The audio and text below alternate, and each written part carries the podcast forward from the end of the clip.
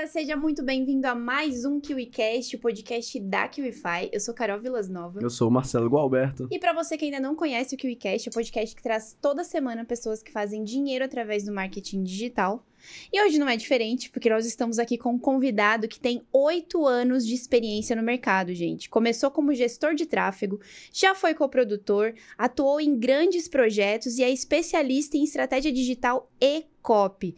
Com infoprodutos, ele já fez mais de sete dígitos e atualmente ajudou mais de 6 mil alunos a estruturarem bons funis. Quem é ele, Marcelo? Seja muito bem-vindo.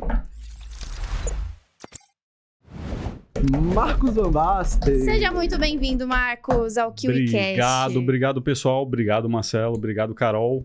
E é uma, assim, uma, uma honra muito grande estar aqui e poder trazer um conteúdo de valor sobre funil de vendas, sobre marketing digital como um todo, é, mostrar minha história e também falar da informação útil, que é a minha pegada lá no Instagram. Quem conhece sabe. Uhum. E é isso. No final, Fica aí no final, porque no final tem surpresa. Inclusive, é, exatamente, ia falar disso. que surpresa que tem. Revelamos? Vamos revelar? Será? Eu, eu sei que vai beneficiar muito a galera que tá assistindo. Vou Dá revelar. um spoiler. Um spoiler? Vai, bora. Ó, quem, quem acompanha o Marcos sabe. Eu, eu e a Carol a gente já gravou tanto que a gente já tem um feeling quando o episódio vai ser bom. A gente já Sim. sabe que esse episódio vai dar bom, principalmente para você que tá fazendo ali seus primeiros passos no digital, quer faturar seus primeiros 10 mil. Vai ter muita estratégia aqui. E o Marcos, ele tem um presente aí pra galera que fica até o final. E é um presente que, cara, eu juro, vai fazer a diferença. Se eu fosse você, eu ficava até o final. Mas eu juro, eu juro. Eu já, eu já vi, eu juro. Tipo, parabéns, cara, de cara, assim. porque Obrigado. É muito bom. É. Então fica aí até o final com a gente, que no final vai, o ouro vai ser entregue. Pronto. Então se prepara que vai Ouro dar puro, bom. dia de ouro puro. Ouro puro mesmo, 18 quilates, cara. Mas assim, cara, eu já sinto, como eu disse, já sinto que hoje vai ser um podcast incrível, porque eu já acompanhei um pouco do seu trabalho. Uhum. Então já tô ansioso pra bater um papo e aprender tudo sobre funis de venda, sobre estratégia com você, sobre operação digital. Mas eu tô curioso pra saber como é que você ficou tão bom nesse negócio, cara. Então conta pra gente um pouco da sua trajetória e o caminho que você percorreu pra s- chegar até aqui, né? Pô, perfeito, cara. Então, é, minha história com empreendedorismo, especificamente, é, surgiu lá em São Luís do Maranhão, minha cidade natal, uma cidade aí fora da rota, né? Mas que é, foi lá que eu comecei a dar os primeiros passos dentro do empreendedorismo e foi de uma forma pouco, assim, é, até inesperada. Eu tava vendo, ainda no ensino médio, acho que tava, sei lá, com uns 14, 15 anos, e eu vi uma entrevista do Romero Rodrigues. Não sei se vocês sabem quem é Romero Rodrigues. Já ouvi falar. É o fundador Não, da estranho. Busca Pé. Oh, Ele deu uma entrevista pro. Cara, esqueci pra quem ele tava dando uma entrevista na Band. E aquilo me chamou a atenção. Até então, eu conhecia negócios, assim, empresários locais, offline, digamos, que tinham algum tipo de sucesso, mas que eu nunca, nunca tinha me chamado tanta atenção. E ver um moleque, que na época ele era bem novo, assim, porra, milionário, muito bem, com uma empresa que tinha um nome que eu já conheci, inclusive, não conheci o fundador, mas já conheci o nome, é, me fez. acendeu aquela fagulha, saca? Foi, foi a fagulha para mim. E desde então eu comecei a considerar mais, tanto pela escolha da minha formação, acabei indo para administração por conta, muito por conta dessa entrevista que acabou abrindo assim uma um lado que eu não tinha pensado ainda. Até então eu pensava em ser arquiteto, né? E tentei ainda a- o vestibular para arquitetura, ainda bem que não passei. e aí eu fui, acabei indo para administração. E beleza, o curso, a formação hoje, a gente tem uma discussão muito grande aí, né, no Brasil. Muita gente fala que a formação não ajuda e tal. Mas a experiência que eu tive dentro da faculdade, é, porque eu participei muito da parte prática, de empresa júnior e tal, isso me ajudou bastante a desenvolver networking, a entender a importância do networking, a entender como se portar com o cliente. A gente prestava muita consultoria para empresas grandes até. Uhum. Então, é, a fazer reuniões, a ter um- uma, uma rotina é, de empresa mesmo. Então, eu comecei como diretor de projetos, acabei me tornando presidente e foi algo que me ensinou bastante. Talvez tenha sido a experiência mais rica dentro da faculdade, né? Uma experiência prática mesmo. Então, é isso. Eu comecei ali e só voltando um pouquinho antes, eu, assim, muita gente que tá vendo aí talvez não, nunca tenha me ouvido falar isso. É a primeira vez, talvez, que eu fale disso. Que é minha origem. Eu não, não venho de um, de um berço, assim, é, refinado, bom. Eu venho de um bairro, pô, um bairro periferia mesmo. Eu venho de, de periferia. E até então, antes dessa entrevista, eu não tinha tido uma, a possibilidade de visualizar esse cenário. Então, essa, essa entrevista que foi meio que por acaso, estava lá no meu quarto, assistindo TV, vi aquilo, porra, porra, é possível fazer isso, velho. interessante. Aquilo acendeu. Pô, um moleque lá do que morava no Lira, em São Luís do Maranhão, imaginar aquilo. Então, aquilo, aquela entrevista foi de fato a fagulha ali para mim, né? Então, fui para o curso de administração, tudo mais. Fiz parte da empresa Júnior. Em 2015, foi o meu primeiro passo no digital. Até então, eu entendi o que era o marketing ali da faculdade, das aulas, beleza, mas não entendi o que era o marketing digital. E eu me juntei com um amigo, o Vinícius Galotti, que vocês conhecem já. Uhum. Tá ali atrás. Tá ali atrás. A gente resolveu pegar uma operação de e-commerce e assumir, né? De e-commerce que vendia canecas e, cam canecas e camisetas da cultura pop. Uhum. Então eram ali canecas inspiradas em músicas é, de rock, pop e tudo mais, porque a gente viu uma oportunidade, né? De, de, de atender aquele público, que em 2015 tinham, tinham boas opções, mas não eram tantas. Então a gente viu essa oportunidade. E aí, nessa experiência, cara, eu pude entender na prática o que era, pô, o que era tráfego pago. Até então, foi na raça. Imagina, 2015, não tinha ninguém ensinando. Não tinha Sobral, não tinha Tesma, não tinha ninguém, velho. Foi na marra, entendeu? Mato. Foi, era tudo mato, só tinha conteúdo americano, entendeu? E até foi uma outra fagulha aí, começar a entender um pouquinho mais o que a galera tava fazendo lá fora. Eu não cheguei a me aprofundar muito nessa época em conteúdo americano, mas já foi ali uma pequena, um pequeno passo que eu dei que foi importante, que foi importante futuramente na minha, na minha jornada, né? Então, pô, o que era conteúdo online? Pô, aprendi com e-commerce, levando uma surra. Porque a gente na tinha... Prática. Na prática, na prática. É, todo o dinheiro que eu tinha, inclusive, eu gastei nesse e-commerce. Depois eu fiquei zerado. É, então foi, foi bem é, difícil assim naquele, naquele período, mas me ensinou muito. E, e aí, a partir disso, eu entendi uma coisa, cara. Com e-commerce de São Luís do Maranhão, vai ser complicado escoar produto, sendo que o meu, meu, meu maior público está no Sudeste. Então, logisticamente, não fazia tanto sentido para uma operação pequena. Então, o que, que a gente começou a pensar? Cara, vamos começar a vender serviço. Porque talvez seja um caminho mais óbvio aí. É uma forma de conseguir ganhar uma grana maior. O e-commerce estava girando ali, mas pouco, né? É, mal dava para manter os dois, então é, muito mal assim. Então a gente começou a prestar serviço, né? Em, é, como agência de marketing digital mesmo. E aí foi outro passo importante que eu dei na minha jornada para chegar até aqui, uhum. né? E aí eu comecei a pô, ir em reunião, cara, tomar trolhada de cliente mesmo. Lembro de uma reunião até hoje, cara, que eu cheguei lá, tava, tinha ido para Imperatriz, que é no interior do Maranhão, para duas reuniões. Cheguei feliz, porque, pô, tinha feito minha primeira viagem de negócios tal, é, tinha fechado com um cliente de outro, de outro município, estava feliz. Cheguei nessa reunião que já estava com. Já era um projeto que já estava rodando ali no início, e o cara falou: e aí? Tu não tinha prometido? Não era 50k no outro mês? E o cara, o cara chegou, o dono da empresa, véio, chegou e meteu, assim, uma pressão louca. Eu suei, quase chorei, fiquei na cadeira encolhido, sem saber Meu o que Deus. fazer. Mas aquilo me ensinou muito, aquilo me ensinou a entender que eu não era mais um menino. Eu precisava agora ser o, o cara, né? O homem. Então aquela experiência foi, foi marcante e também me ensinou muito sobre a ética que eu precisaria ter com nos negócios, né? É, tratar muito mais sério do que eu vinha tratando. É, até eu falei de empresa júnior, empresa júnior ensinou muito, uhum. mas era uma outra pegada. Todo Sim. mundo dava um desconto porque, pô, é empresa júnior. Mas enquanto empresa, enquanto agência, e eu era um dos, um dos sócios da agência, eu entendi que a gente precisava entregar mais, a gente precisava ser mais transparente, a gente precisava, enfim, fazer as coisas melhores.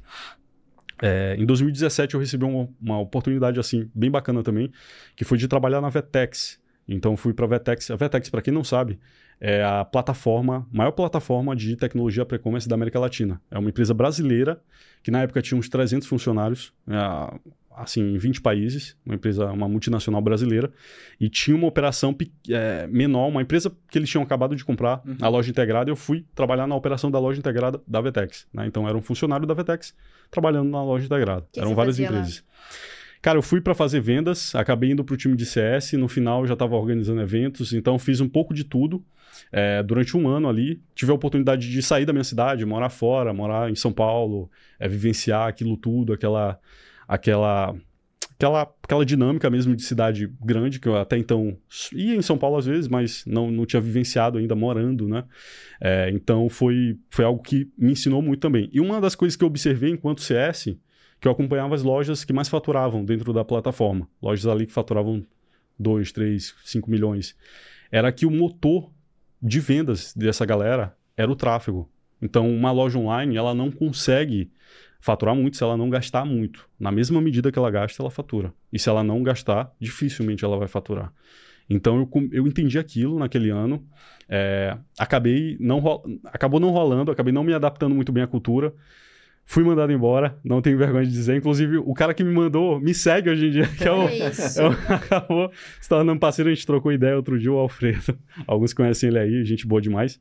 Mas naquele momento eu acho que foi importante isso. Porque foi um outro ensinamento. Acho que cada, cada fracasso, cara, ele tem a capacidade de te elevar, né? Na medida que tu aceita que ele é um fracasso e que tu precisa melhorar a partir disso, que tu precisa mudar a partir disso, que tu precisa enfrentar as coisas de uma forma muito mais, cara, é uma meio que uma blindagem mental que tu vai criando a partir de cada falha, né? Uhum. Então, uh, me ensinou muito essa experiência. E, pô, se ele não tivesse feito isso, onde é que eu estaria? Talvez tivesse atrapalhado minha jornada, né? Sim. Talvez eu não estivesse aqui, que é onde eu quero estar, de fato, né? Então, não deu certo, e aí eu pensei, cara, qual foi a coisa que eu, que eu vi que mais me chamou a atenção nessa experiência ao longo desses últimos anos? Pô, eu tentei unir um pouco do que eu já tinha visto no e-commerce, na consultoria de marketing digital e na Vetex na empresa que eu tinha trabalhado, né? Então, eu peguei esse, essa experiência, pô, e eu devo muito a todas as experiências, foi uma experiência, experiências ricas, sensacionais. Eu vi que o, o tráfego pago seria um caminho bacana pô, principal motor para crescimento de uma empresa, né? Ela tem que investir em performance, em tráfego pago. E aí eu comecei a estudar mesmo, comecei a, a ver quem estava nessa época, 2000 e final de 2018, já tinha uma galera falando, tinha uma galera ensinando. Então comecei a aprender, a reaprender, porque eu já tinha feito. Só que eu tinha, pô, as plataformas mudam aí todo dia. Sim. A gente sabe disso. Sim. Elas vão evoluindo também. Então eu comecei a reaprender o tráfego e aprender para prestar o serviço. E aí eu fundei a Convert, que foi a minha segunda agência, focada só em tráfego pago. E aí, é, com a ajuda de alguns parceiros também, eu comecei a pegar clientes ali. Em pouco tempo, em um ano, eu já tinha zerado São Luís, praticamente. Tinha, tava com todos os, os maior hospital, parque aquático, todos os clientes que eu poderia negócios pegar. físicos. É, Legal. os maiores negócios físicos. O, um grupo educacional, que é o 12 maior grupo do Brasil, também peguei para fazer mais de 2 milhões por ano só no vestibular de medicina deles. Então foram experiências também que foram acumulando. Só que na prestação de serviço, é, vocês sabem que é difícil escalar. A não ser que tu tenha uma operação, a não ser que tu comece a investir em gente. É. E aí tu vai ter um, dois problemas. Tu vai criar dois problemas. Tu vai ter muita gente para gerenciar, e eu não queria isso. E se um cliente sair, tu tem que se tipo Sim. assim, limar a galera, sem pena, né? Não tem como. Tu vai tu vai falir se tu não fizer isso, né? É lógico isso, é faz parte do jogo. Né? Então, é, tinha esses dois problemas. E eu entendi, cara, com serviços vai ser muito difícil e eu não quero. Eu quero ter mais liberdade. Eu quero ter mais escala, inclusive, escala mais rápido. Que eu não quero depender de fechar com um cliente-chave ali, um cliente legal, e ficar com medo dele cancelar e eu me ferrar, eu tomar lá, né? Uhum. Então, eu comecei a visualizar os infoprodutos. E foi bem engraçado, cara, porque eu tinha um projeto de faculdade engavetado. E eu nem lembrava disso, de 2014, de uma, de uma cadeira chamada Criatividade e Empreendedorismo, que era um curso preparatório para concursos militares. Do nada eu tirei isso, porque eu tinha feito concurso militar no ensino médio, mas não queria realmente aquilo, só tinha feito. E aí nessa aula eu pensei nesse negócio, mas era um negócio físico. E surgiu a oportunidade de eu apresentar um negócio para um amigo em comum, um empresário é, offline lá de São Luís, que tem é, uma boa. já tinha uma boa estabilidade, tinha uma grana para investir, né? E eu formatei um plano e apresentei para ele. E, porra, ele não topou. Mas eu fiquei com isso na cabeça. O cara, eu acho que esse é o caminho da escala. Eu preciso fazer isso. Não tinha um capital para iniciar. Tava ganhando uma grana ali como gestor, é, de 5 a 10k. Mas, porra, girava só o que eu precisava para viver e tal, pagar as coisas. É, levar a gata é, para tomar um açaí, alguma coisa do tipo, mas não era restaurante, era só isso. Então, não tinha grana para iniciar do jeito que eu queria, com porra, diversos professores, gravar com professor de, de todo o Brasil, investir 60 mil em tráfego, não tinha a grana para começar o negócio. E aí eu pensei, pô, beleza, ele não investiu. eu vou tentar então, já que abriu essa porta, já que eu abri na minha mente essa porta, eu vou procurar outras pessoas que possam ser interessantes para eu poder lançar alguma coisa delas, porque fica mais barato. Porque imagina, um, um preparatório para concurso militar, ou para concurso em geral, tem diversas disciplinas. E aí tu precisa fechar com diversos professores. E esses professores não topam, muitas vezes, com a produção. Eles querem um fixo, eles estão acostumados a isso. Aí numa escola e ganhar ali um fixo deles por hora aula. Eu não tinha essa grana. Então, eu nesse meio tempo, eu, eu visualizei um professor de inglês que era amigo meu, que inclusive fazia parte desse plano. E eu falei para ele, cara, por que a gente não lança uma coisa tua? E eu vou ser teu sócio, eu vou administrar. E aqui no modelo de coprodução, para quem não entende coprodução, é um modelo onde tu fecha com um expert, um especialista, que ele já tem um público, tem uma, um conhecimento de valor, e tu meio que vira o estrategista dessa pessoa. Então tu vai fazer tudo, tu vai lançar, é, tu vai cuidar do tráfego, da copy, é, do conteúdo, às vezes, né? Do, de, de, cuidar do conteúdo também. Então tem algumas coisas ali do negócio que tu acaba administrando. E eu falei com ele, ele tinha uma especialidade. Inglês para é, proficiência em inglês. Então, pessoas que querem mestrado, passar em mestrado, imigrar, elas precisam comprovar que elas têm o inglês Pô, inglês. Tipo com TOEFL. Exatamente, exatamente. Essa é uma das provas de proficiência que uhum. existem aqui no Brasil, né? E ele ensinava, ele era muito bom para ensinar isso. E eu, pô, vamos fazer isso. Vamos, vamos ensinar. Em dois meses eu desisti, cara, porque o especialista não ia, não deu para levar o especialista para frente. É um grande amigo meu, gosto muito dele, mas não rolou. Sei que o jogo é, ia virar nesse ele produto. não, não, não, não. Ele não, não tinha um perfil. Ele queria muito, só que ao mesmo tempo ele não tinha tempo. Ele trabalhava em outro, em outro município, passava só dois dias em São Luís e dava aula particular nesse meio tempo. Acabava que ele não tinha tempo para me encontrar, não tinha tempo para criar conteúdo, para fazer nada. Então eu acabei deixando para lá.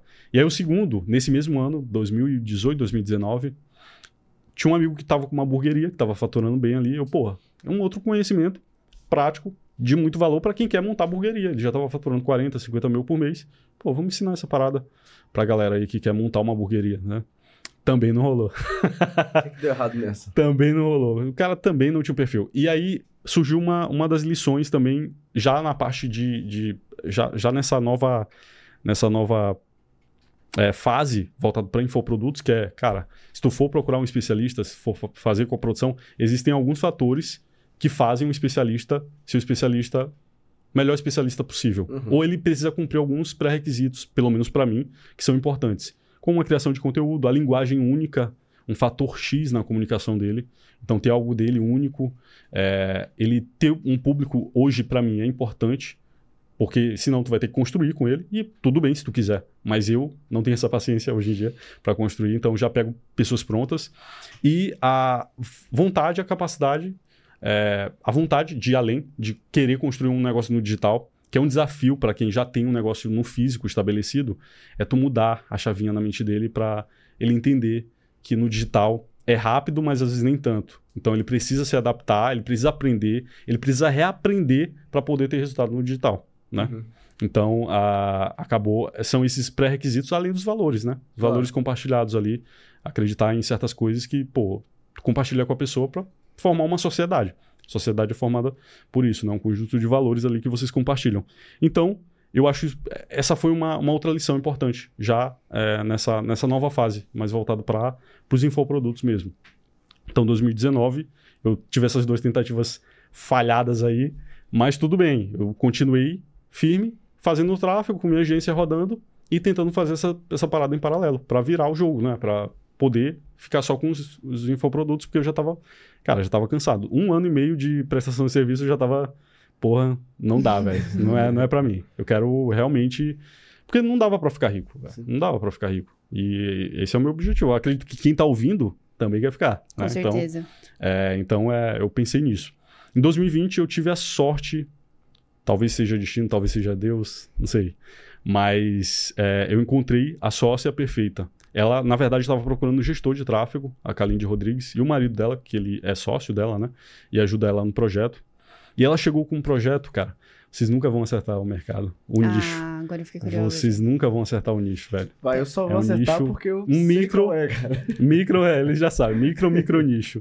É brechó online. Ela chegou, ela ensina mulheres ah, a tá, montarem tá, seus brechós também. online. A gente sabia, mas... mas é um nicho, micro nicho, assim. Exato. Que, acho que quem tá ali dentro tá ali dentro. Mas Exato. fora o pessoal não tem nem muita noção que existe. O Exatamente. pessoal tá falando de relacionamento, renda extra, mas.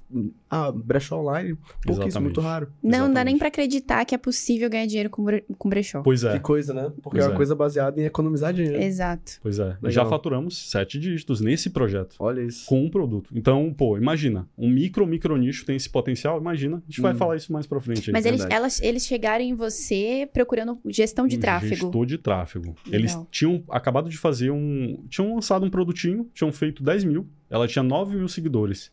Só que na primeira conversa eu vi uma coisa ali que eu ainda não tinha visto. A especialista perfeita. A especialista que eu poderia. Ela cumpria ajudar. todos os requisitos. Exatamente. Ela tinha aquela, aquela coisa no, no olhar. Tu sabe, quando tu olha, tu, cara, é isso aqui. E aí eu peguei e acreditei. Eu tinha 8 mil guardado, velho. 8 mil, que eu tava gastando um pouquinho e tal, não sei o quê. Tava guardando pouco. E aí eles queriam investir mil, mais mil no próximo mês. Eu, cara, eu vou botar cinco dos oito que eu tinha. Caramba. Vocês vão botar cinco e a gente vai fazer uma parada massa aqui. E, pô, a gente botou 10, voltou 80 no primeiro movimento Meu que a gente Deus. fez. Nossa. No que primeiro, assim. improvável. Aí foi o meu, de fato, eu considero ali em, em junho de, de 2020, no auge ali da, da pandemia que a gente estava vivendo. Cara, o meu pontapé, de fato, meu pontapé quando eu virei assim a- o jogo, de fato. Pô, é isso aqui, essa parada, foi com ela, né? E de lá pra cá a gente já faturou sete dígitos, né? Nesse, só nesse negócio.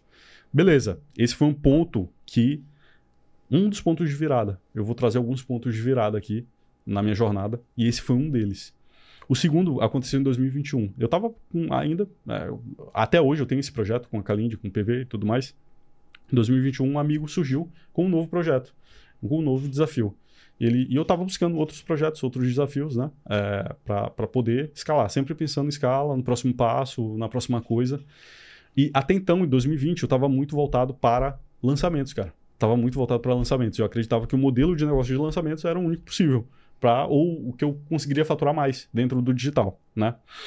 Beleza, em 2021, no comecinho surgiu um novo desafio. Através de um amigo chamado Wes, abraço Wes, Hum. É, a gente, ele me apresentou um projeto que ele estava entrando com um autor de livros. E talvez, muito provavelmente, Carol já viu um anúncio dele. É Porque mesmo? Esse cara roda muito, até hoje, ele roda muito e a gente, enfim, vou contar aqui a história. Conta. Fiquei curiosa É, agora. No final eu vou te falar. Aí, ó, retendo. O cara é bom, cara é bom. Então, ele me chamou para esse desafio, ele falou, cara, tem um e-book aqui, é, ele vai custar, ele custa 75, 75 reais, é para o mercado de relacionamento, é para mulher, e é, a gente tá precisando de um gestor de tráfego e alguém para ajudar ali na operação também. Né? E eu falei, pô, top, vamos nessa. No primeiro mês, nos primeiros 21 dias, a gente fez 100 mil com esse livro. É, 75. Não tinha upsell, downsell, não tinha nada, era só o e-book.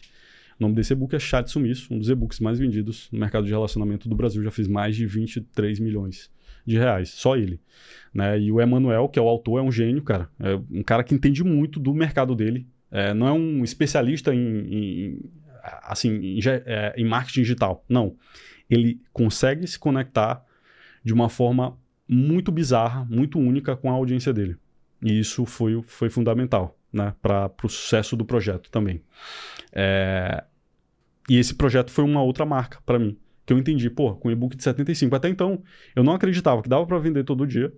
E não acreditava que um produto barato poderia criar uma empresa milionária. Uhum. E eu, pô, que loucura, velho. Dá, dá para fazer. Dá para ir além com produtos mais baratos também. E aí eu comecei a tentar fazer isso, replicar isso em outros negócios. E comecei a masterizar o processo para vender quais eram os funis. Aí comecei a estudar funil melhor, tipo, a me aprofundar de fato.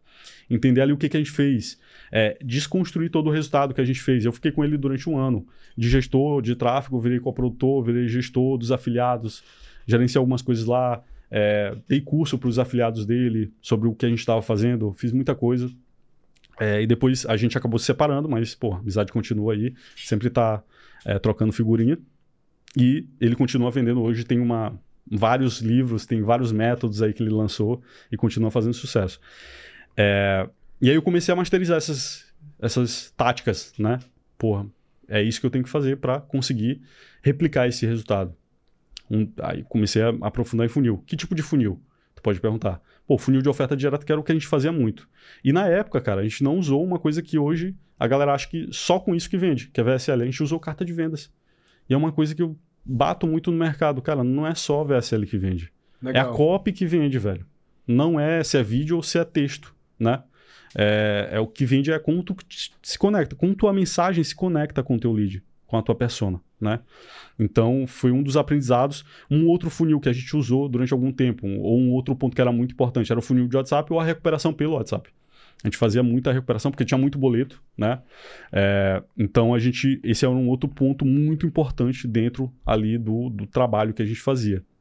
Nesse primeiro projeto que você, desse e-book, você já entendia sobre funil ou você foi entendendo ali durante a- as atividades? Não, não, não. Já, já, eu já entendia, assim, empiricamente, vendo algumas coisas, mas não tinha. Sabe quando tu não para para pensar muito bem sobre uma coisa e acaba é, só absorvendo? Sim, sim. Era mais ou menos isso. E, e o processo em si me ensinou. Né? Legal. E aí, a partir disso, eu comecei a ficar mais obcecado por isso. E você comentou aí que você teve um lucro alto com ticket, com produto de ticket baixo, né?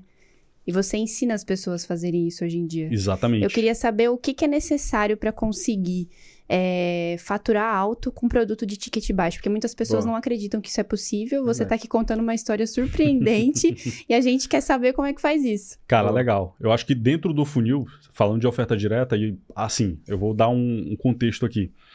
Produtos de 75 ou 49 até 97, oferta direta. Produtos de. ou até 197, claro. Isso é uma decisão de cada um, Sim. mas é o que eu consegui experimentar melhor e tive mais sucesso. Ticket de 100, e- 100 reais até 297. Funil de WhatsApp funciona muito. A partir disso, funil de delay de oferta para produtos um pouco mais complexos, que, tu- que tu precisa que a pessoa pare para entender a tua. passe por todos os estágios de consciência Uhum. ali do problema, da solução para a oferta, né?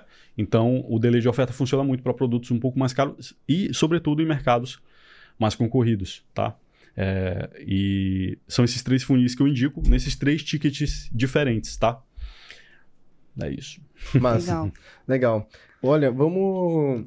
Como você tem essa, essa expertise do funil e do caminho Uhum. que o, o consumidor passa até levar o nível de consciência e fazer a compra, Sim. vamos começar lá dos princípios. Porque eu imagino que não é qualquer produto que você consegue vender a qualquer preço, né? Deve, Sim. Pra você vender um produto, você falou entre 47 e 97, eu imagino que deva ser um tipo específico de produto, não é, sei lá, um produto de 100 horas de videoaula, como o Vini falou ali atrás. Deve ser uma coisa, não sei, o nível de elaboração. Então, sim, sim. conta pra gente, se eu quero elaborar um funil de ticket baixo, mas eu quero entregar um produto bom, quais são as características que esse produto precisa ter? Legal, perfeito, perfeito, Marcelo.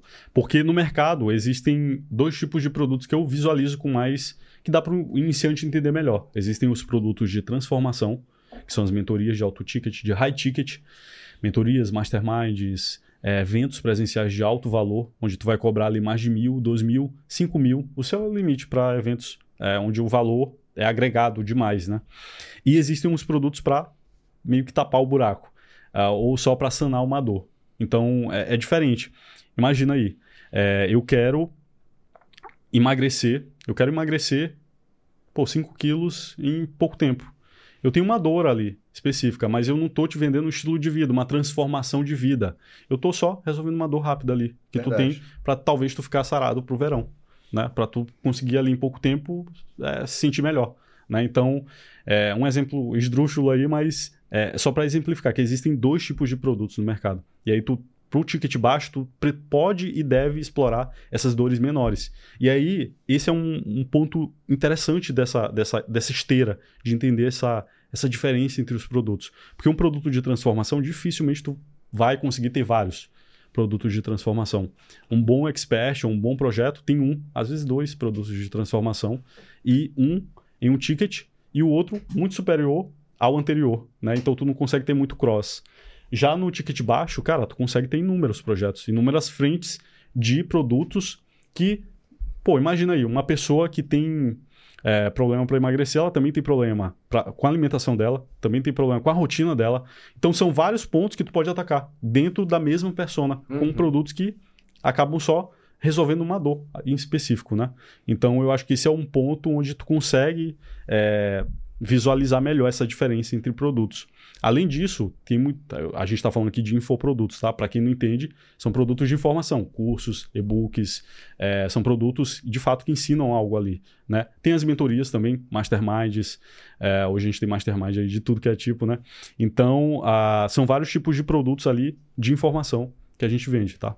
Legal. Legal. Bom. Então, basicamente, assim, se a gente fosse colocar num exemplo mais a grosso modo, um produto de transformação, ele é feito de vários outros produtos que resolvem pequenas dores para aumentar o valor? Isso, ou existe uma metodologia muito forte né, dentro dele que unifica aquele, aquele conteúdo como um todo. Né? Não precisa ser muito conteúdo, mas ele precisa é, ter a transformação certa que conecta com aquela Legal. persona, né? Legal. Conecta de forma profunda. Né? Então, é mais ou menos nesse, nesse ponto. E aí a Carol perguntou, eu acabei esquecendo de, de responder. Mas existem pontos Ah, que fazem com que um produto de ticket baixo tenha um lucro maior, que é o quê? Principalmente o topo do funil. Um topo, existem, eu vou dar aqui o 80-20, tá? O 80-20 da parada. Legal. Qual que é o 80-20, cara? É a quantidade de é, anúncios que tu roda. Então tem muita gente que tem dificuldade de baratear o tráfego. Por quê? Porque roda quatro criativos. Cara, nesse projeto que a gente fez, é, pô, seis dígitos em 21 dias logo de primeira, a gente rodava por 14, 20 criativos por semana novos, tá? Então a gente testava muito criativo. Então o teste de criativo é o 80-20 do topo do teu funil, que é o tráfego.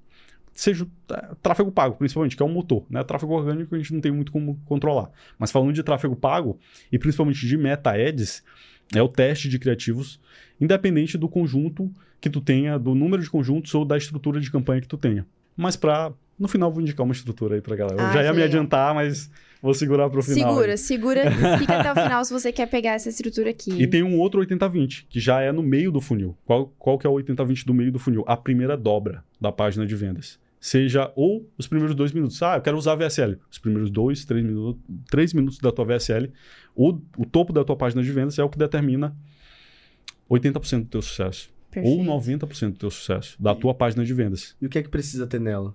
Cara, precisa ter uma headline, uma headline ou uma promessa muito forte, né? Uma, uma, uma, é, um mecanismo muito único ali, que seja concreto, que seja específico, que seja replicável, é, que seja único e, quem sabe, até sexy. Se for sexy também, pô, legal. Uhum. É, chama mais a atenção. Né? Então, tu precisa fazer isso.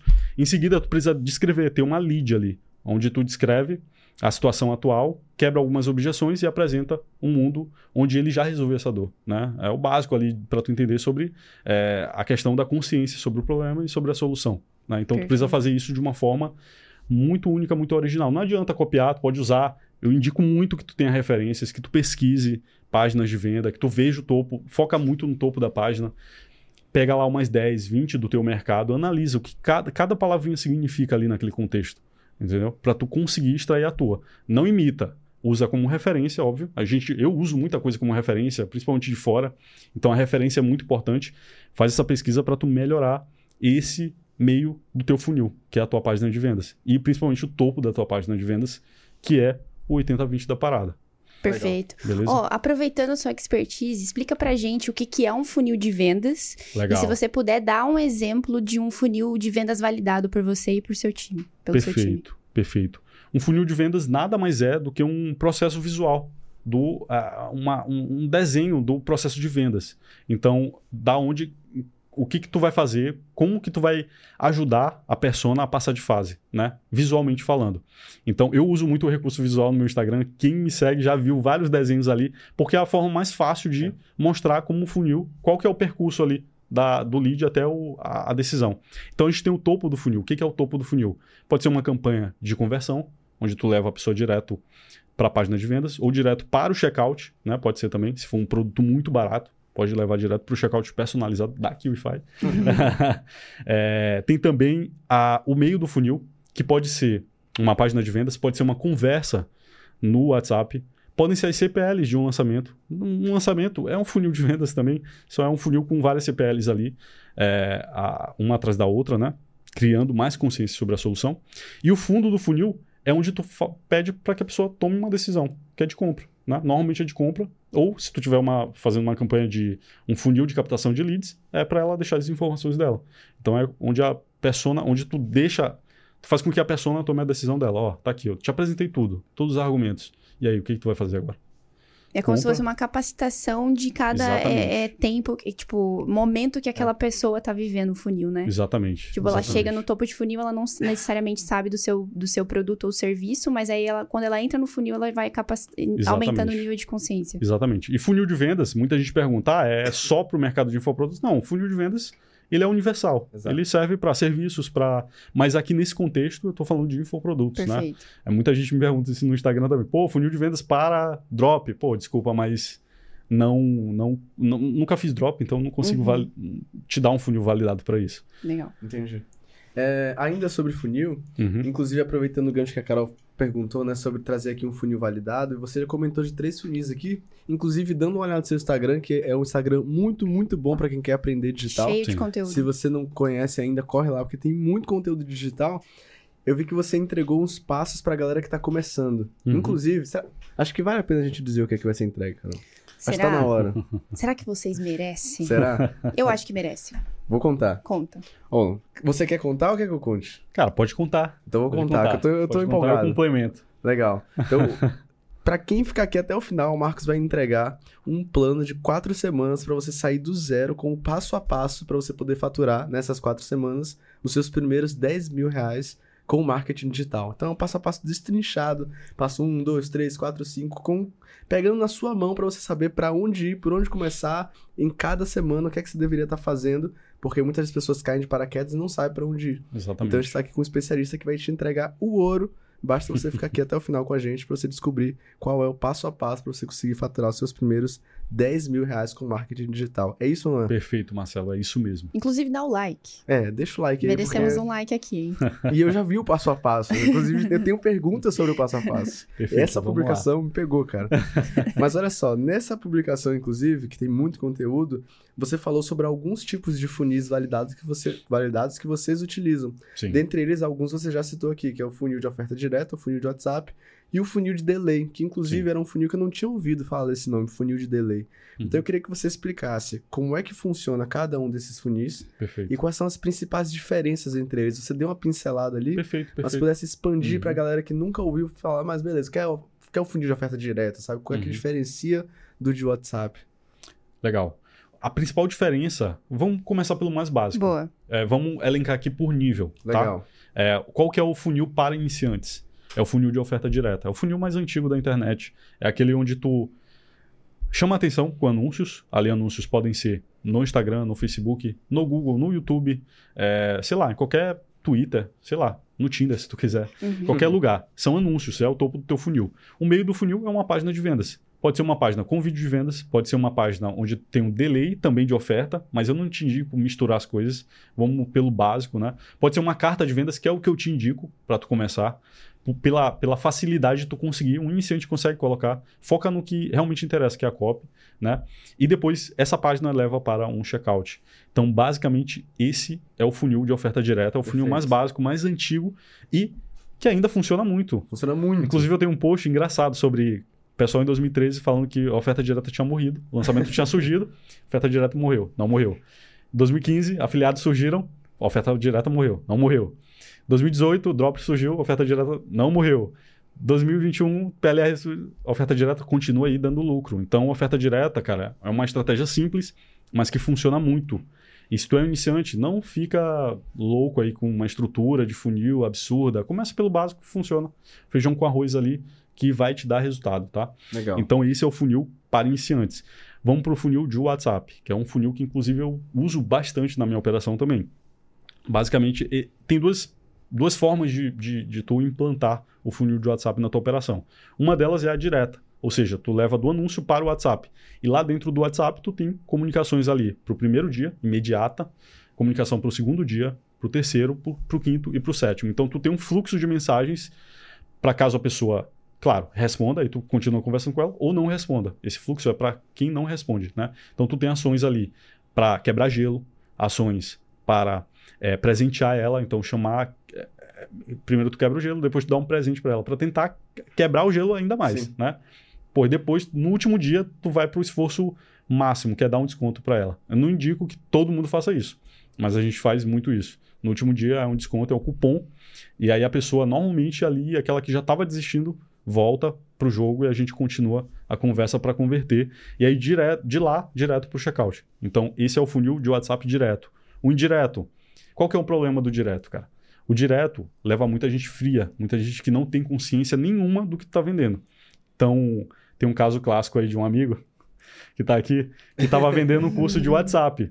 E muita gente via a página, na verdade, muita gente ia para o WhatsApp deles achando que eles estavam vendendo bot e não um curso de WhatsApp, de Sim. como vender pelo WhatsApp. Então, esse é um exemplo de como a, tu pode acabar é, atraindo gente que não tem consciência nenhuma da tua oferta. Sim. E aí, por isso, existe o funil de WhatsApp indireto, onde tu leva para uma página. Não é uma página de vendas, é uma página reduzida, é meio que uma página de pré-sell, uma página de pré-seleção. É uma página onde tu informa um pouco sobre a oferta e no botão, tu não leva para o checkout, tu leva para o WhatsApp. WhatsApp. E aí começa uma conversa, menos pessoas vão chegar mas as pessoas que chegam estão mais quentes, tá? Legal. E dali vai pro, pro checkout. Então, esse seria o funil de WhatsApp indireto. Direto, anúncio, WhatsApp. Indireto, WhatsApp, é, anúncio, página de pré-sell, WhatsApp. WhatsApp. Beleza. Tá? Antes de você falar do funil com delay, eu queria tirar uma uhum. dúvida sobre o funil de WhatsApp. Porque eu imagino que o pessoal vai. Muitas pessoas vão ver aqui e vão falar: não, então eu vou testar o funil de WhatsApp, porque é uma coisa mais simples, eu consigo mandar ali da, do anúncio para o meu WhatsApp ou para um pre-sell. Mas eu imagino que talvez as pessoas encontrem alguma dificuldade, como por exemplo, eu não sei se funciona assim ainda, mas eu sei que quando você vai fazer um anúncio, ou sabia, né? Quando você vai fazer um anúncio e talvez você joga um link direto de WhatsApp, talvez ele não funcione. Exato. Você precisa meio que mascarar ou mandar uhum. para uma página que redirecione, correto? Exato. E aí o indireto serviria para esse fim, né? Que seria conseguiria ter um redirecionador de links, se tu tem mais de um número, por exemplo, para receber essa galera, né? É, ou tu pode integrar teu número, né? Mas aí muito cuidado, quem vende em mercados sensíveis aí não vai funcionar, né? Eu vendo muito em mercado usuário, então isso funciona muito. É, a gente faz a integração do WhatsApp com o Facebook e aí, show, a gente faz uma, uma, uma, uma campanha de conversa, onde a gente foca Perfeito. em atrair mais gente através da, da, do objetivo de conversa gerada. Entendi. Né? Legal.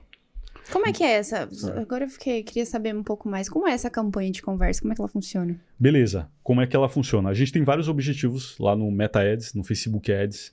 É, e lá a gente tem um objetivo de conversa, né? Tem um objetivo de conversão de compra, o um objetivo de conversão de lead, tem um objetivo de tráfego e tem um de conversa. Hoje em dia mudam, os objetivos acabam mudando, eles aglutinam, eles separam, sempre muda, muda pelo menos uhum. quatro vezes por ano.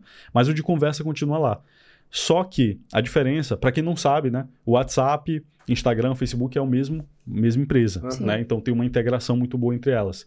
E aí tu consegue gerar uma, uma, uma campanha de conversa direto para o WhatsApp cadastrado, vinculado àquele Facebook Ads, aquela, aquele BM, aquela conta de anúncios, ou pode ser um DM do Instagram, se tu tiver um, um Instagram vinculado, ou Messenger do Facebook, Perfeito. que eu não indico muito, eu indico mais o, em primeiro lugar o WhatsApp, porque, porra, quem não tem um WhatsApp no Brasil uhum. hoje? É. Nem todo mundo usa o Facebook hoje em dia. Eu não uso ah, mais. Pois é, eu também não uso. Só uso para entrar no gerenciador de anúncios.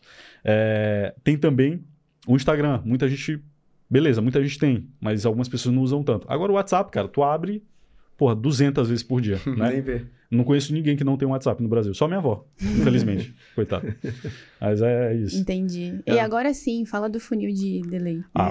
Perdão interromper, mas Tranquilo. antes de, de, entrar no funil de delay, uma coisa interessante sobre essa pergunta que você fez é que às vezes a gente, as pessoas ficam com questionamento, né? Mas, ah, beleza, mas aí no, no, inter, no objetivo você vai botar um de conversão, vai botar outro de conversa, mas no final das contas, o que é que, o que, é que muda para a pessoa, né? Como é que o Facebook identifica isso? E para quem não sabe, as redes sociais elas entendem tanto sobre a gente, que é o que a gente estava conversando, que de acordo com o seu comportamento dentro da rede social, ela entende em que estado você tá.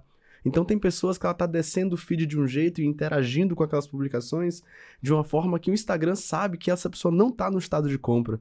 Então aquele anúncio que foi com o objetivo de conversão para compra não vai ser mostrado para ela, mas talvez ele esteja em um estado que ele aceitaria entrar em uma conversa. Então o Facebook vai enviar o anúncio para aquela pessoa que está no estado correto do objetivo que o gestor de tráfego colocou para aquela campanha.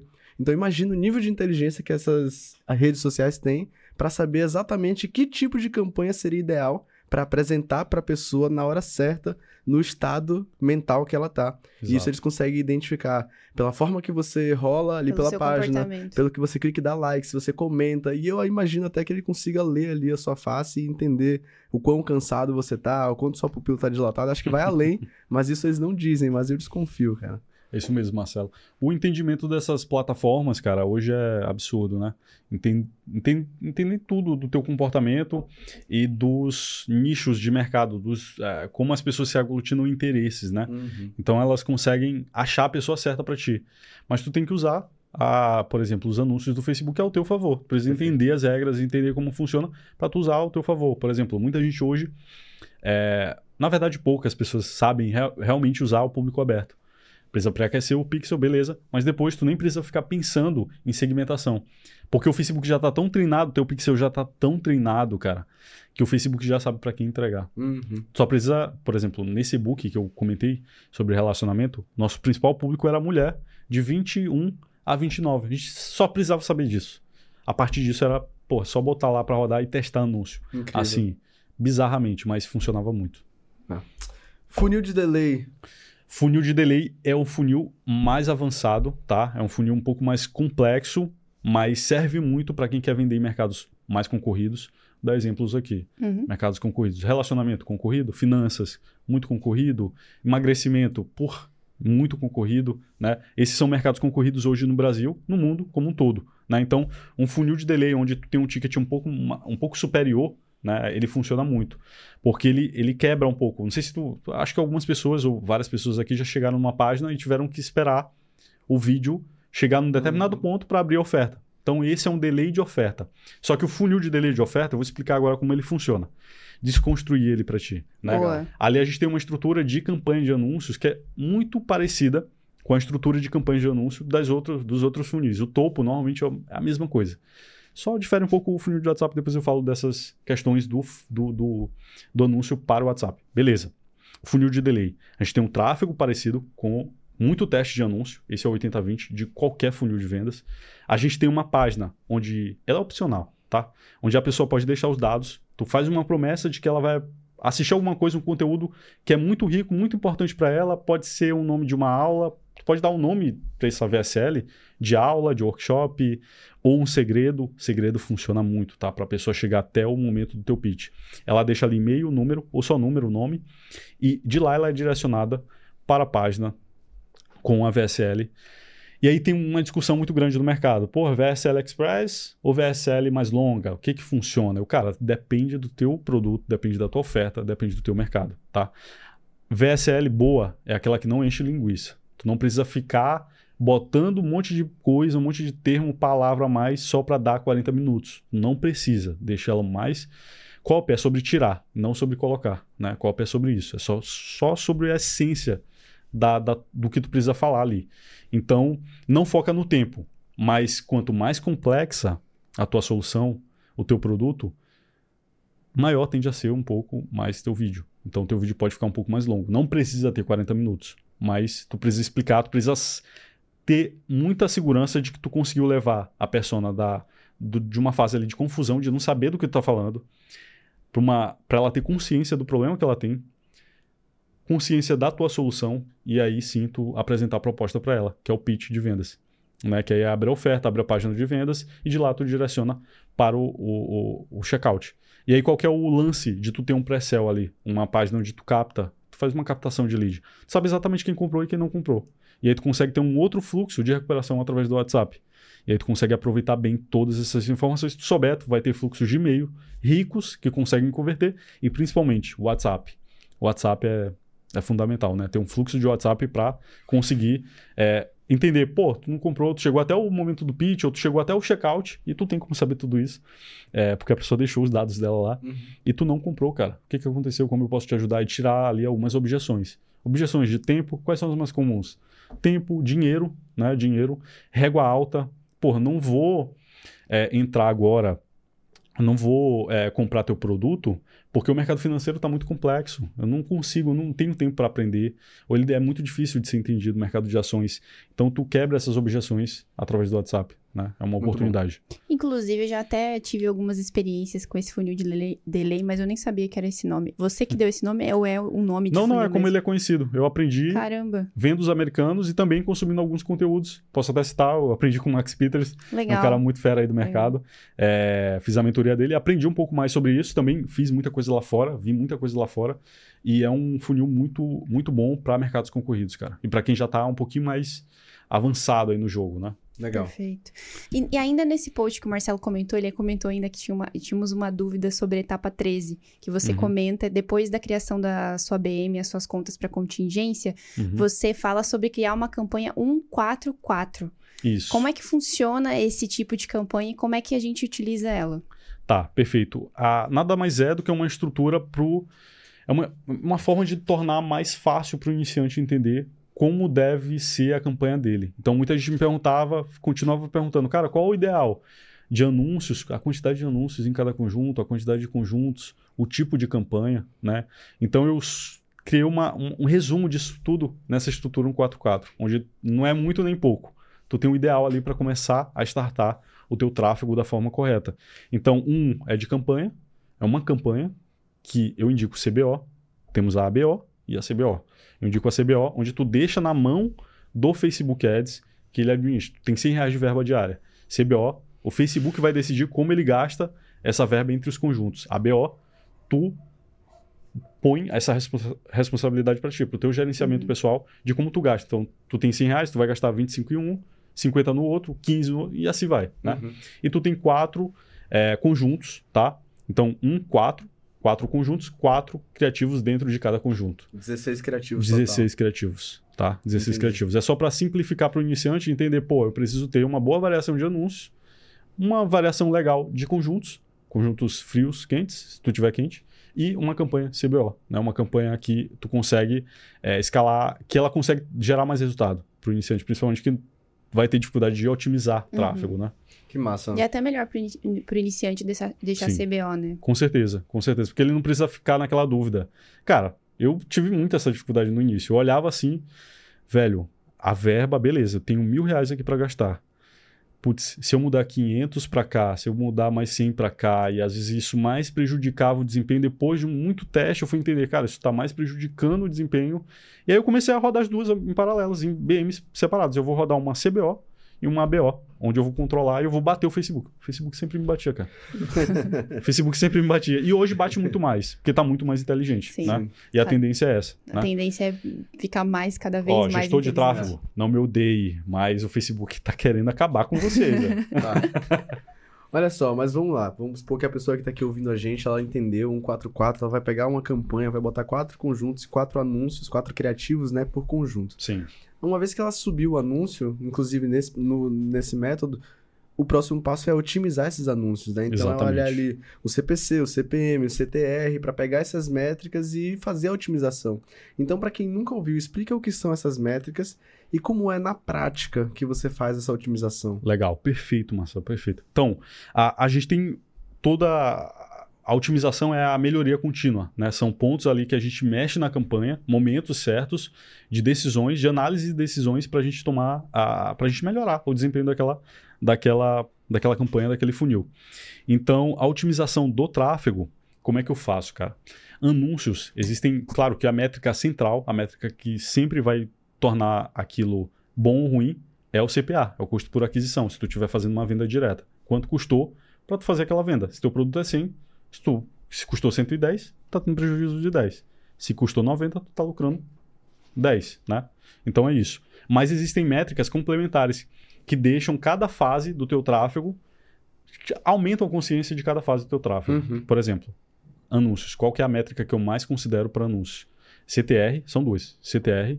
CTR é o quê? Vou dar um exemplo melhor para explicar CTR. 100 pessoas viram teu anúncio. Uma clicou. Teu CTR é de 1%. É uma taxa de eh, visualização e de envolvimento com o teu anúncio. Então, teu anúncio teve o sucesso de conseguir levar uma pessoa para tua página de vendas ou para o teu checkout, enfim, para onde tu queira. Né? CTR e CPC, custo por clique. Tá?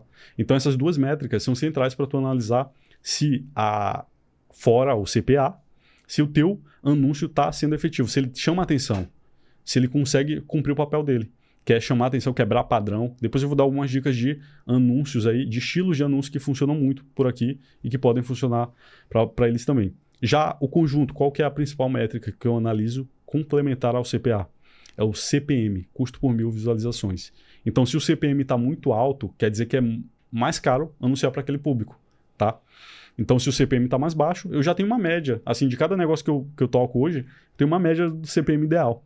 Né? Tem negócios que eu tenho um CPM ideal de 3 reais, de 5 reais. Tem negócios, por exemplo, o nicho de finanças. Isso não existe, cara. Bem CPM de 5 reais né? é muito, muito competitivo. Tá competindo com banco, com, cara, com primo rico, com todo mundo. Então, com empíricos. Então, é CPM normal aí, não sei, mais de 20, 30, sei lá. É, isso é o normal do mercado. Então, entenda o CPM do teu mercado para tu analisar se está caro ou barato. E a campanha, a métrica central é CPA. É, o custo por aquisição. Exato, aí, né? exatamente. E ainda nesse post você fala sobre otimização de fundo, que uhum. aí você até cita de subir, subir o preço de 20% a 30%. Queria que você explicasse pra gente o que, que isso significa. Legal. A, a subida do, do tráfego é um outro erro que eu cometi, né? Quando a gente estava lá com o e-book, foi um dos aprendizados que eu tive também, era tentar escalar muito rápido o tráfego. E aí, quando tu faz essas escaladas, por exemplo, tá rodando mil e começa a rodar no outro dia, imediatamente dois mil, o Facebook, ele, opa, pera lá, não tô entendendo muito bem o que tu tá tentando fazer. E aí teu desempenho cai, teu custo por aquisição aumenta. Normalmente, na minha experiência, isso aconteceu em diversos testes.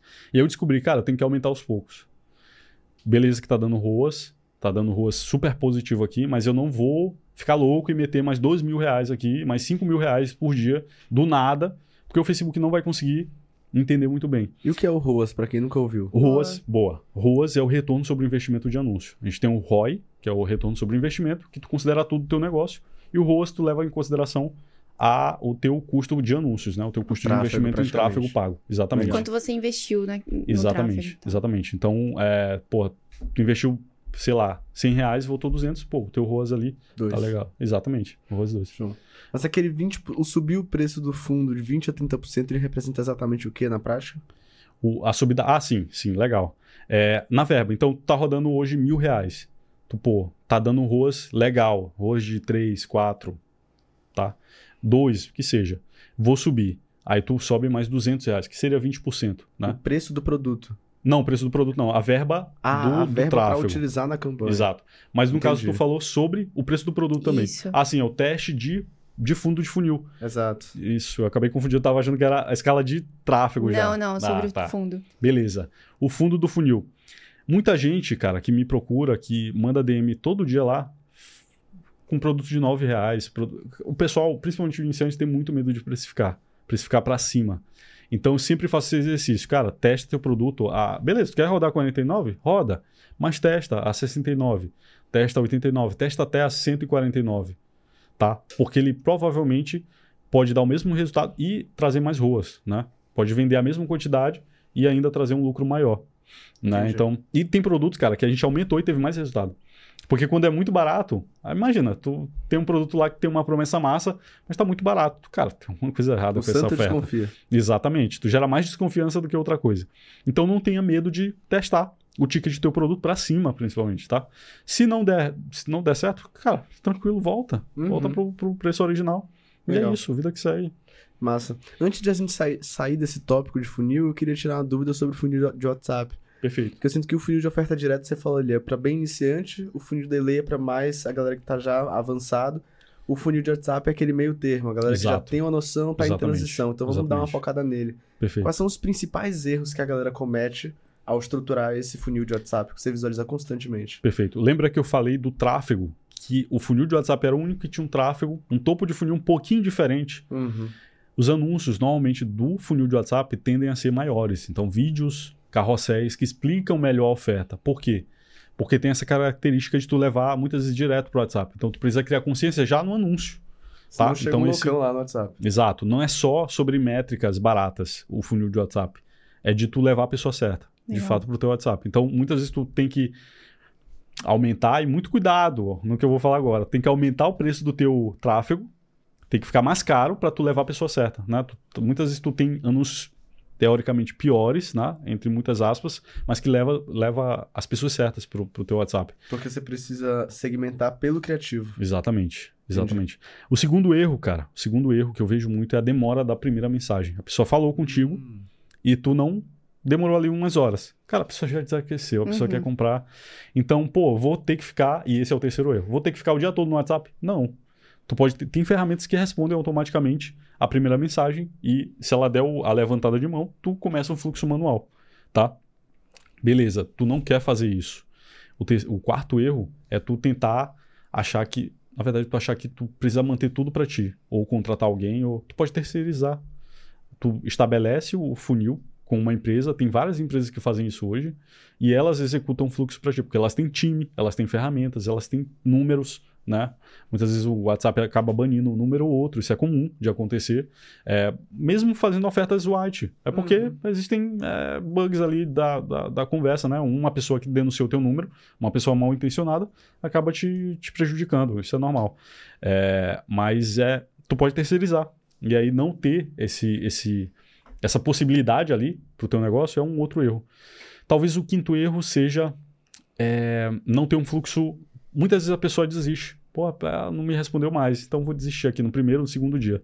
É ter um fluxo de update mesmo. Lembrar a pessoa que tu tá ali. Cara, e aí? Ainda tem interesse e tal? Quebrar, o- quebrar o gelo, Uhum. oferecer um bônus, um e-book, um presente. Depois vir com uma, uma, uma, uma pegada mais agressiva, talvez de desconto. Muito cuidado com isso, mas pode ser. para tentar ali a última cartada, né? Pra pessoa, para trazer a pessoa de volta para ti. Então, Esse É, lance do, do update é muito real, porque uma vez Sim. eu caí no funil de um produto do Ítalo Marcilli faz um Uhum. tempo. e aí, cara, os- o atendimento do WhatsApp, assim, pra, pra fazer eu ficar mais interessada ainda no Sim. produto, porque eu tava assim, só pesquisando e tal, era bizarro, era muito humanizado, era tipo uma conversa mesmo. sim. E o cara mandava até sticker pra mim e tal. E eu quase comprei. Só não comprei porque não tava no momento do produto mesmo. Mas eu, eu até elogiei. Eu falei, nossa, eu só não vou comprar porque não é a hora. Mas você é um ótimo vendedor, sabe assim? Porque a- a- o aquecimento ali, essa conversa depois que a pessoa se interessa, é, é completamente importante. Exatamente. Pra não deixar ela, ela desaquecer, como você falou. Aí você comentou aí também de ferramentas de empresas que fazem isso, né? Quais são as automações essenciais hoje em dia que você visualiza para que facilite a operação? Tá, digital. vou, vou começar pelas melhores, que eu indico muito, tá? E vou para as que são mais custo-benefício, mas que tem alguns pontos aí que tu deve observar, tomar cuidado, obviamente. A primeira é o ManyChat. ManyChat é a melhor ferramenta para automação de DM do Instagram. Hoje eu uso muito, todo mundo que me segue aí sabe, eu vou repetir isso algumas vezes aí para vocês, mas a galera recebe muito bônus através da DM. Eu boto lá, pô, comenta tal coisa e recebe planos completos, de graça mesmo. Ah, curso, essa semana eu dei um curso gratuito de 4 horas lá pro pessoal. Hum. É, e eu uso muito o ManyChat para isso. É uma automação de é, conversa mesmo para DM e para WhatsApp. Só que para o WhatsApp, dentro do ManyChat, é um módulo extra. Tem que pagar um extra ali, além e é em dólar. Para o iniciante, é um pouco caro. Ainda mais o, o- o- a- essa, essa, esse adicional do WhatsApp, né? Beleza. ManyChat, se tu não consegue pagar, é a melhor ferramenta, tá? Tem a API integrada ali com o WhatsApp, oficial, tudo mais, não vai dar problema. Tem uma solução brasileira, que é o bot conversa, que a gente também já usou bastante. Só que ela pode dar problema, porque ela não usa a API oficial. Então pode ser que ela gere alguns, alguns bloqueios, talvez, mas é uma ferramenta custo-benefício para quem está iniciando conseguir ter uma automação de WhatsApp, né? Esse é um outro problema, problema muito grande do funil de WhatsApp. Tu começa com ele e, porra, ele tem um ROAS naturalmente melhor do que o funil de oferta direta, mas ele é menos escalável, porque tu vai ter sempre o contato um a um ali. Meio X1 ali, né? Exatamente. E se tu vai subir muito a verba, vai aumentar muito isso e tu não vai ter ou braço, ou time, ou terceirização suficiente para fazer. Então tem algum momento que tu precisa meio que ou ficar parado ou ir para um outro tipo de funil, né, para tu conseguir continuar escalando. Sim. Entendi. Ou você faz igual o Marcelo Filho e faz uma semana 10K, Boa. onde você faz o funil de WhatsApp do grupo. Bem Olha aí. lembrado. Então, em grupo, né? Exatamente. Então, se você não conhece esse episódio, corre lá, Marcelo Filho Perfeito. e Aline. Aline, um casal incrível. Dá uma olhadinha lá que esse episódio ficou muito bom. Perfeito. Marcelo cara- Filho e Aline Ramalho. Aline Ramalho, exatamente. Oh, mas assim, vamos caminhando aí nessa jornada do cliente. Vamos, Vamos dizer lá. que o cara chegou ali e agora a gente tá na parte quase de pós-venda, uma recuperação de vendas. Uhum. Hoje eu e a Carol, a gente tem visto que é uma tendência cada vez mais os players falarem de recuperação de vendas. Há um ano atrás, quando a gente estava gravando, o pessoal não estava falando tanto. Já agora é imprescindível para a operação. Virou a gente regra. ouve dizer que, às vezes, uma- um time bem feito de recuperação de venda consegue garantir 30% a mais do faturamento total do lançamento. 30% é muita coisa. É muita coisa. Tipo, você faturou um milhão, quer dizer que você conseguiu 333 mil a mais Uhum. só de ter ali uma, um time de recuperação de vendas. É muita coisa. Então, Exatamente. Marcos, o que é que eu preciso saber para estruturar uma operação saudável, eficiente de recuperação de vendas? Legal, bacana. O principal é tu ter a tu ter esses dados, ter, ter rapidez. Ah, cara, um a um é rapidez. É o contato rápido. É o Uhum. primeiro contato muito rápido. A pessoa emitiu o boleto. O que, que tu vai fazer?